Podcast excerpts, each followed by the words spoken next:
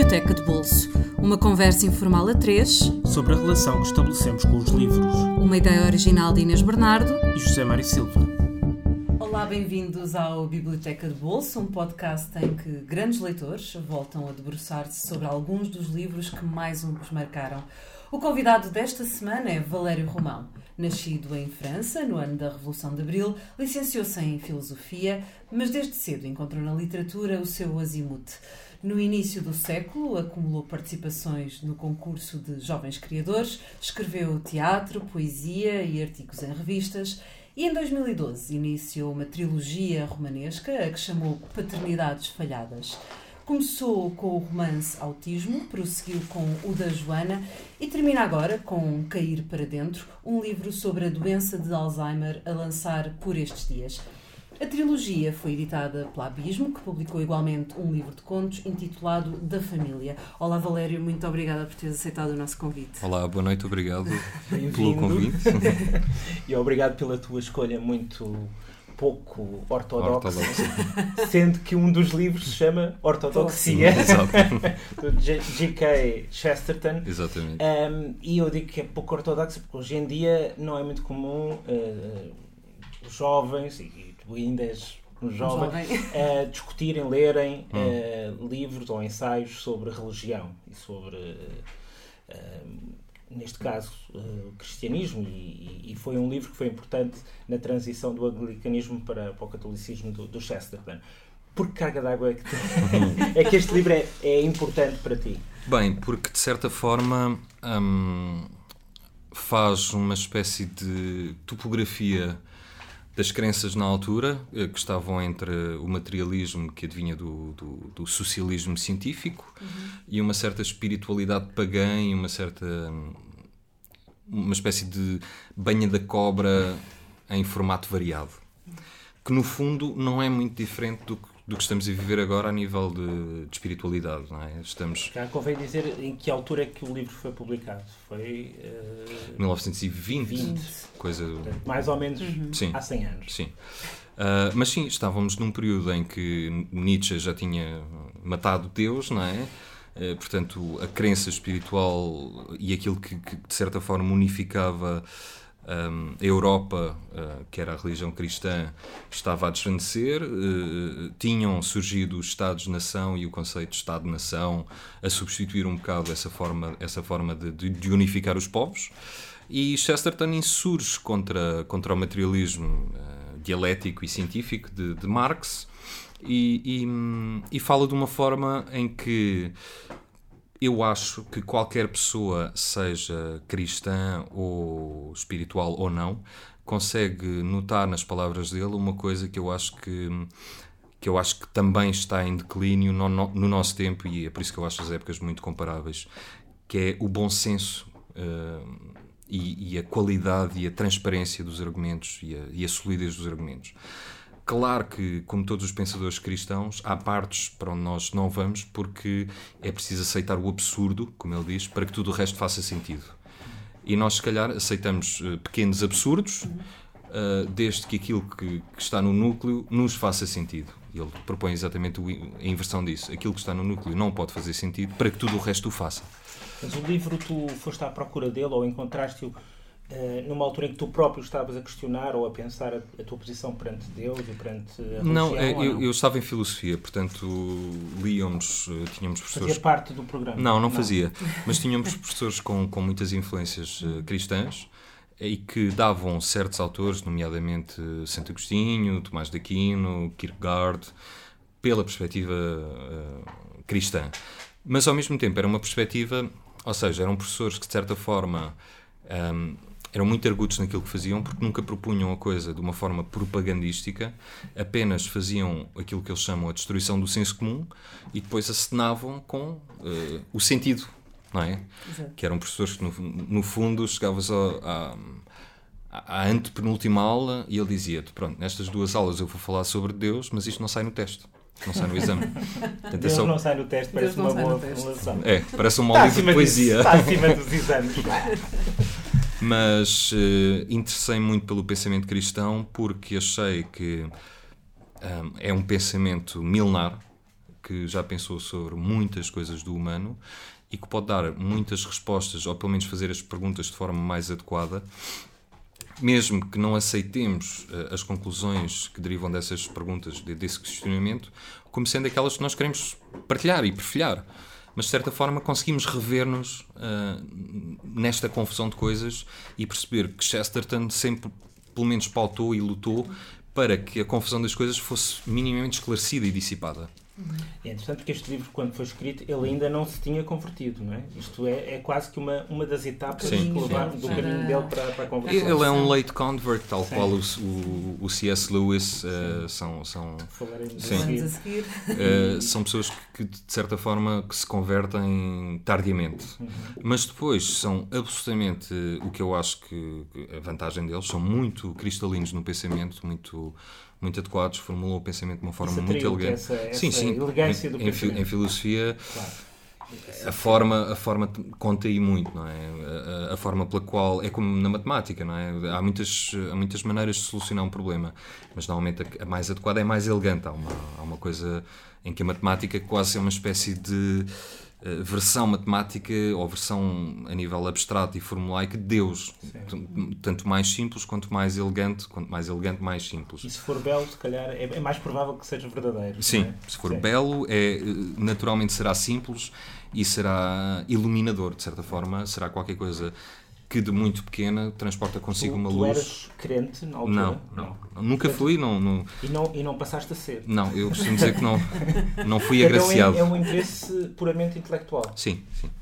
É e, e, porque, e porque o mapeamento que ele faz das exposições humanas, como, como, como estava a dizer, tem milhares de anos de reflexão. Ou seja, quando ele fala, quando ele fala do pecado, mesmo que tu não acredites em pecado e que tu não sejas moralista nesse sentido, até podes ser uh, perfeitamente hedonista e achar que, que, não há pecado, que o único pecado é não ceder aos impulsos.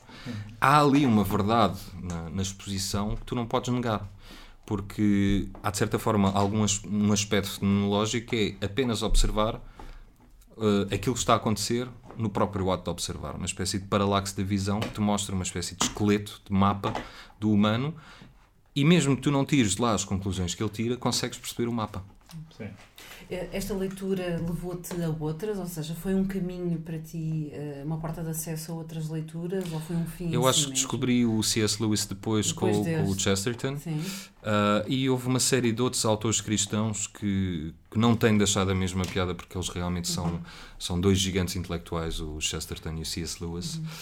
Uhum. Mesmo não tendo deixado a mesma piada, percebi que, que havia um pensamento muito muito estratificado, já muito solidificado, muito claro, muito uma coisa que repousava sobre uma, uma doutrina uhum. e uma tradição.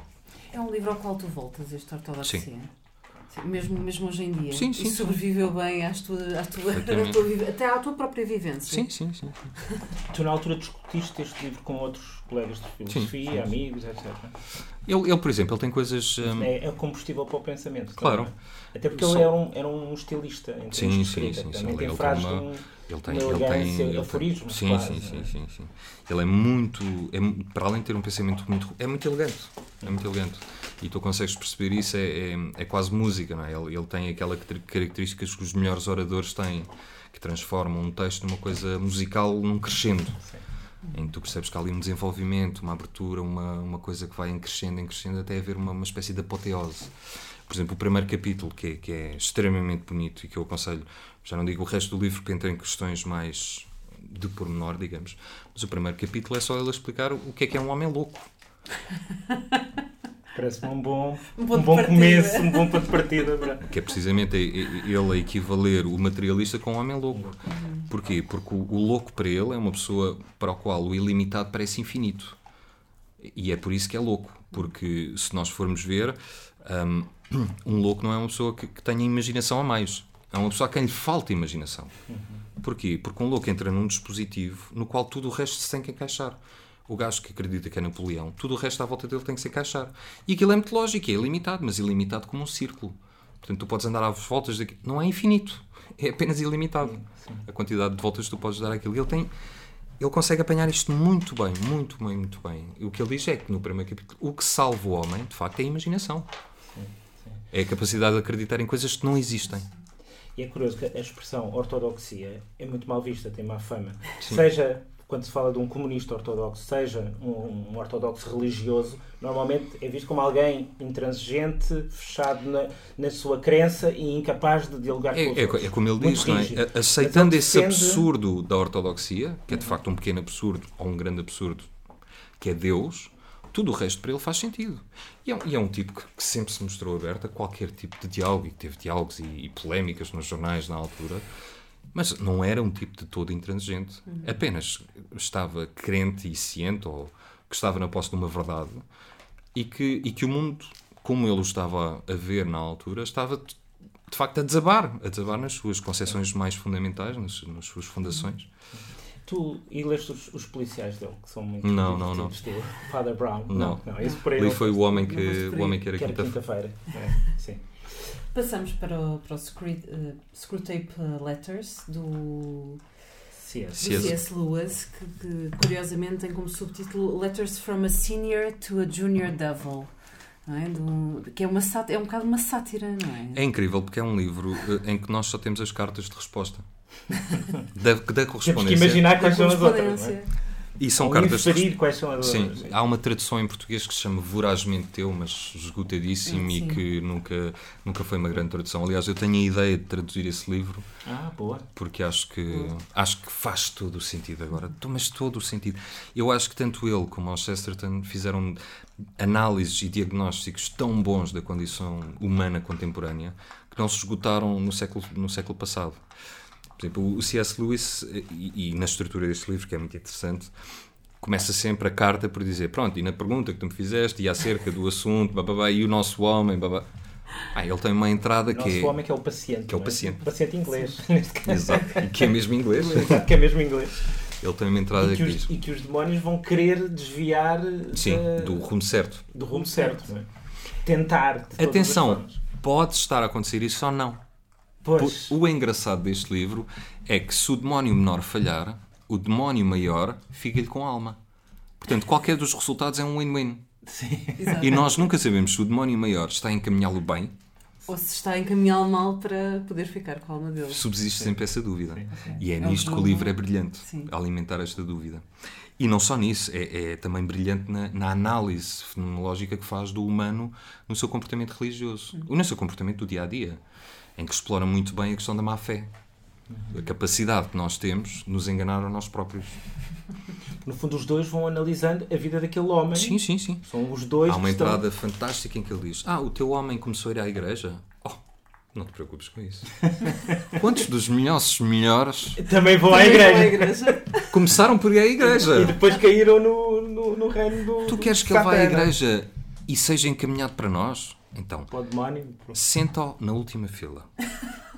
Faz com que ele se aperceba da dureza dos bancos. Faz com que ele se aperceba que os mais ricos estão lá à frente.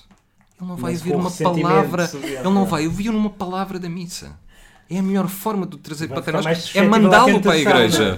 Manda-o para a igreja. Isso é uma coisa ótima, não fiques preocupado. Tu és jovem, mas has de perceber que a maior parte daqueles que vão à igreja nós vamos conseguir. E atenção, ele era religioso, portanto, para ele estar a dizer isso, Exato. ele faz uma crítica pesadíssima a, a, a, ao Deus bombeiro, ao Deus 112, uhum. que vigora ainda muito Sim. no pensamento ocidental, que é tipo, vir-me para ele quando tiver necessidade, porque não tiver, tenho a minha vida. Que é o que o César também, o César também diz, que é admitir um grande absurdo para que tudo o resto faça sentido. sentido. Porque se Deus não for esta imersão de sentido em todos os planos da existência, não é Deus. É uma coisa ao, ao, lado das outras. E sendo uma coisa ao lado das outras, não pode ter o sentido que Deus tem. E o dispositivo em si é brilhante, que é tentar ver um fenómeno pelo lado contrário, pelo lado claro, do inimigo. Claro. É como se fosse uma história sobre a Guerra Fria nos Estados Unidos, mas contada pelos soviéticos. Porque ao mesmo tempo, tu quando lês aquilo percebes que é inteiramente verdade. Não é? Tu não ficas a pensar, ah não, isto é uma manigância do demónio, mas que não, não tem efeitos práticos. Não, quantas das pessoas que vão à igreja não são isto? Uhum maldicentes, eh, para mostrar a roupa. Ele enumera uma série de características inacreditáveis e tu ficas a olhar para aquele tipo.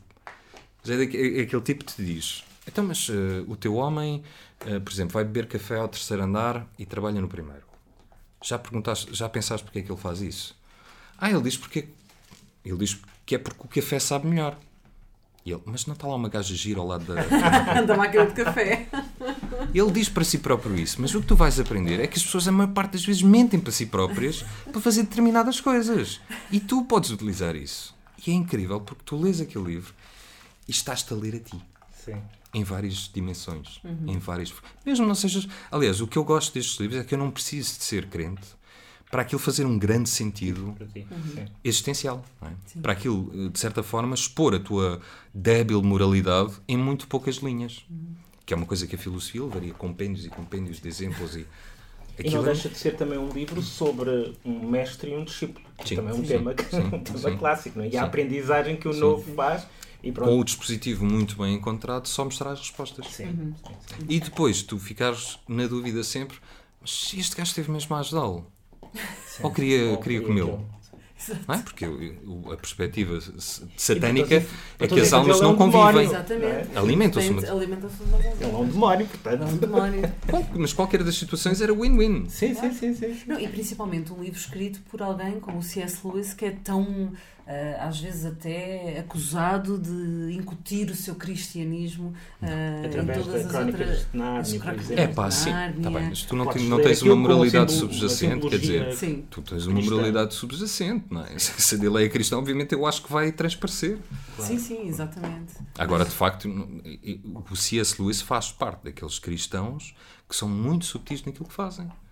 Ele não precisa de falar de Deus Uhum. para, para tu veres que aquilo é Deus. Ele destrói-te o senso comum e tu ficas tipo, "Então, e agora?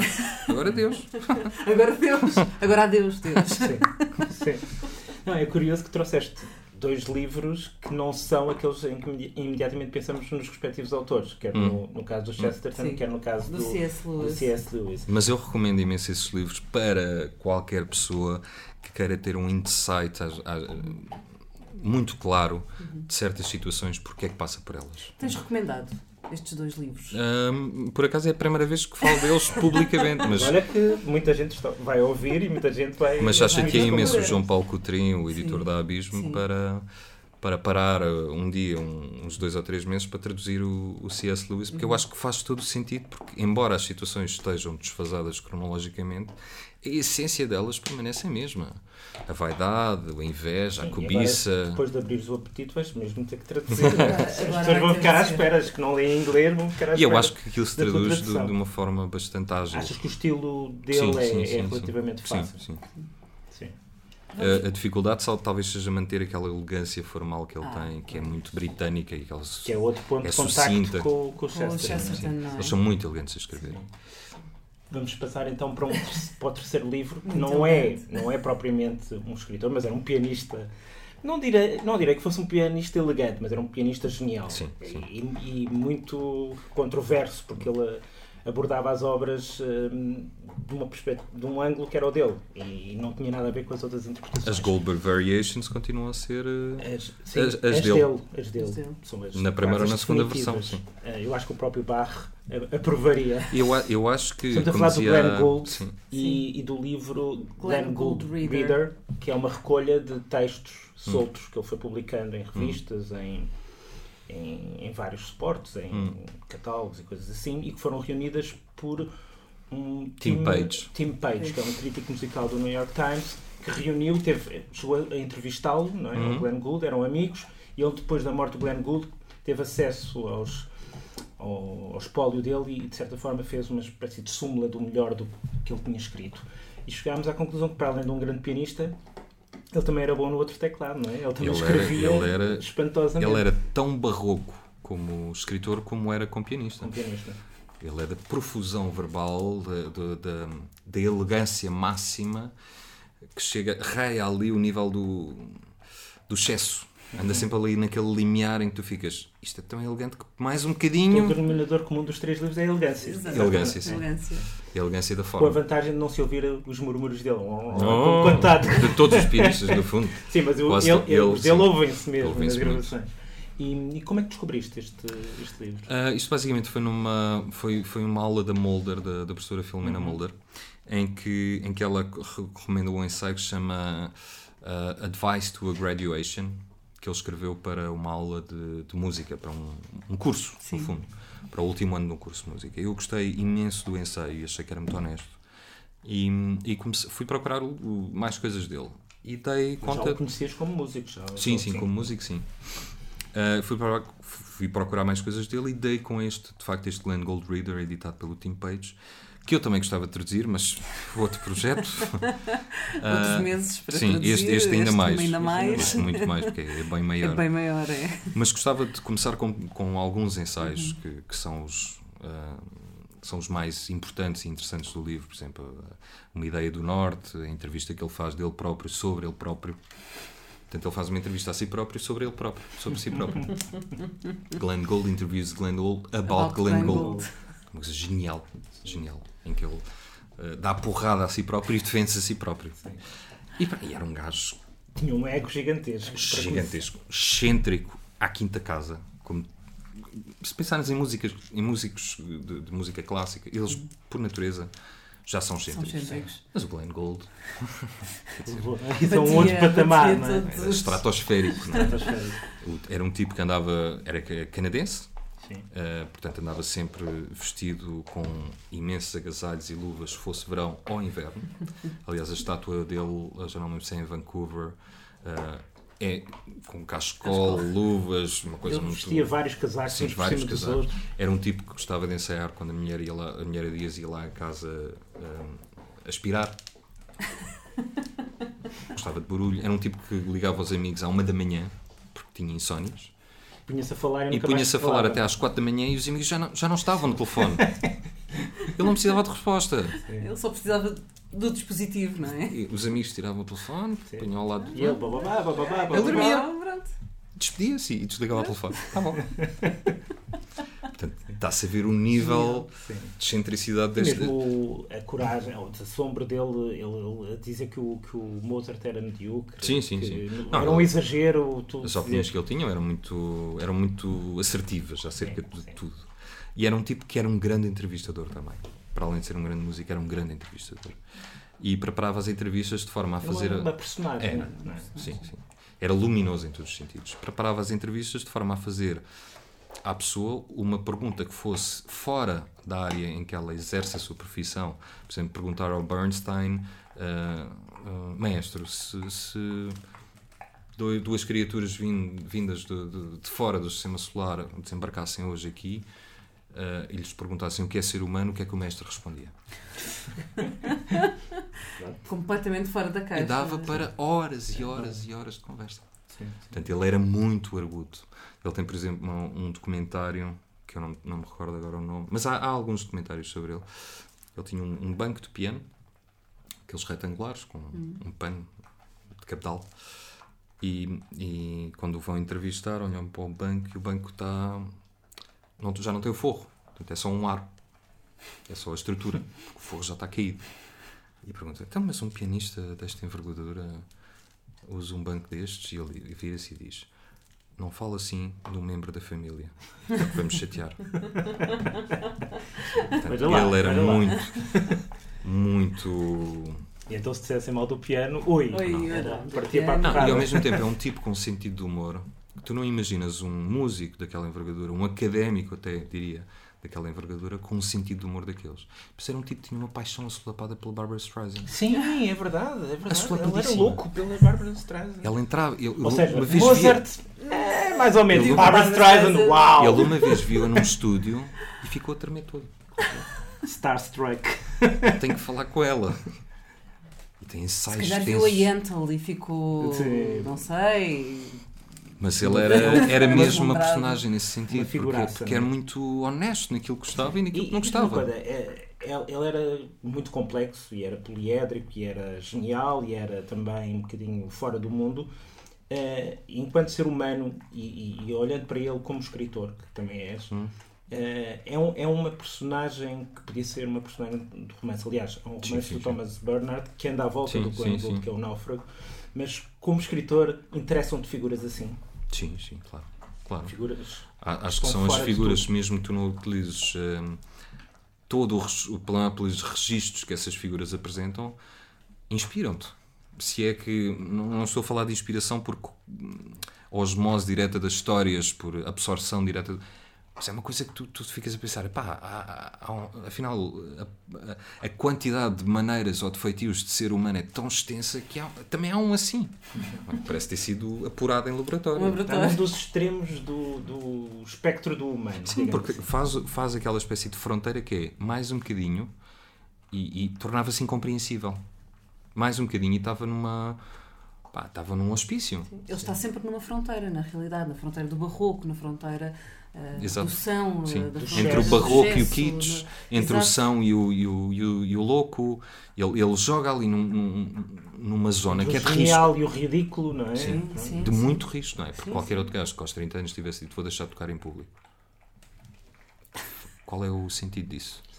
Pois ele explica, não, eu tenho aqui uma, um estúdio onde tenho 16 microfones e onde faço edição. Tudo, é? E eu sei que esta é, este, este compasso é para ser eh, no microfone 3 e eu sei que este compasso é no 19 e numa sala eu nunca vou poder ter isso. E atenção, estamos a falar de edição cut and paste. Sim, sim, sim. sim, sim. Cut, sim não, não, era ainda digital. Não era, não Pegavas no rolo. Cortavas olha, aqui. Ele, ele teria adorado, ele teria adorado viver hoje porque hoje podia ele sozinho eu fazer tudo, que, não é? Eu acho que ele hoje seria uma figura. Sim Bem, eles já há pouco saíram, não é? Sim, mas, gostavam muito de sair. mas ainda mais, não é? Sim. Podia fazer um live streaming, se calhar. Um live streaming. Sim, porque ele detestava todo o meio musical, não, não. as convenções de ir ao concerto, e as tosses, e as vaidades. Sim, sim, sim. E, depois o lugar onde tu ficavas condicionava a tua audição, sim, sim. De, certo, de, de, tal modo que ele achava estes quatro compassos são imperceptíveis para aquele rapaz, estes três estão ótimos para este, estes dois só se vão ouvir lá ao fundo. E esse perfeccionismo também se nota na escrita? Sim, burilado até um como eu digo, quase até cair na zona do kitsch, em que Sim. já. Amigo. Já é demais. Demasiados adjetivos. Calma. não, não te Mas é um gajo muito elegante, volto a dizer. De uma elegância diferente dos outros, porque é mais poético propriamente do que, do que o Chesterton ou, ou, ou, o Lewis, que são muito mais uh, formais e lógicos. Uhum. Resumindo, vais ter também que traduzir o Glenn Vou, vou traduzir.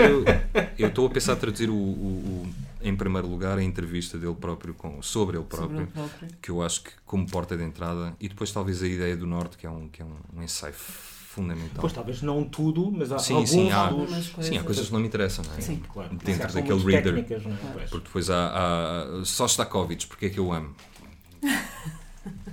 e eu fico tipo, sim, vais-me falar de contrapontos, contratempos, semifusas, eh, aberturas, e eu, pá, não é, não, não consigo. Sim, é mais dizer, inacessível. Com é? esforço eu percebo qual é o ponto fundamental, mas todo o resto me passa ao lado.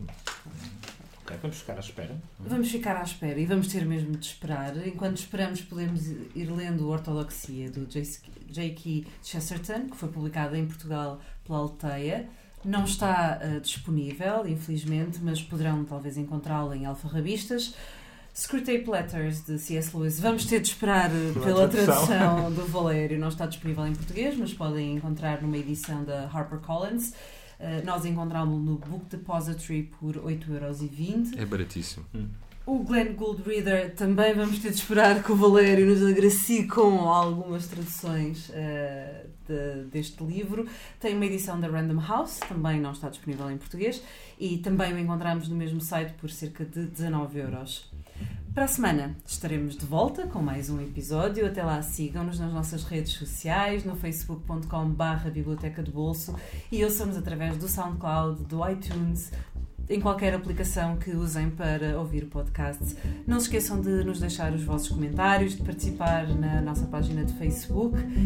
Valério, muito obrigada por teres vindo. Obrigado, eu. Muito, muito obrigado. Obrigado, eu. E para quem nos ouve, até para a semana com um novo convidado. Até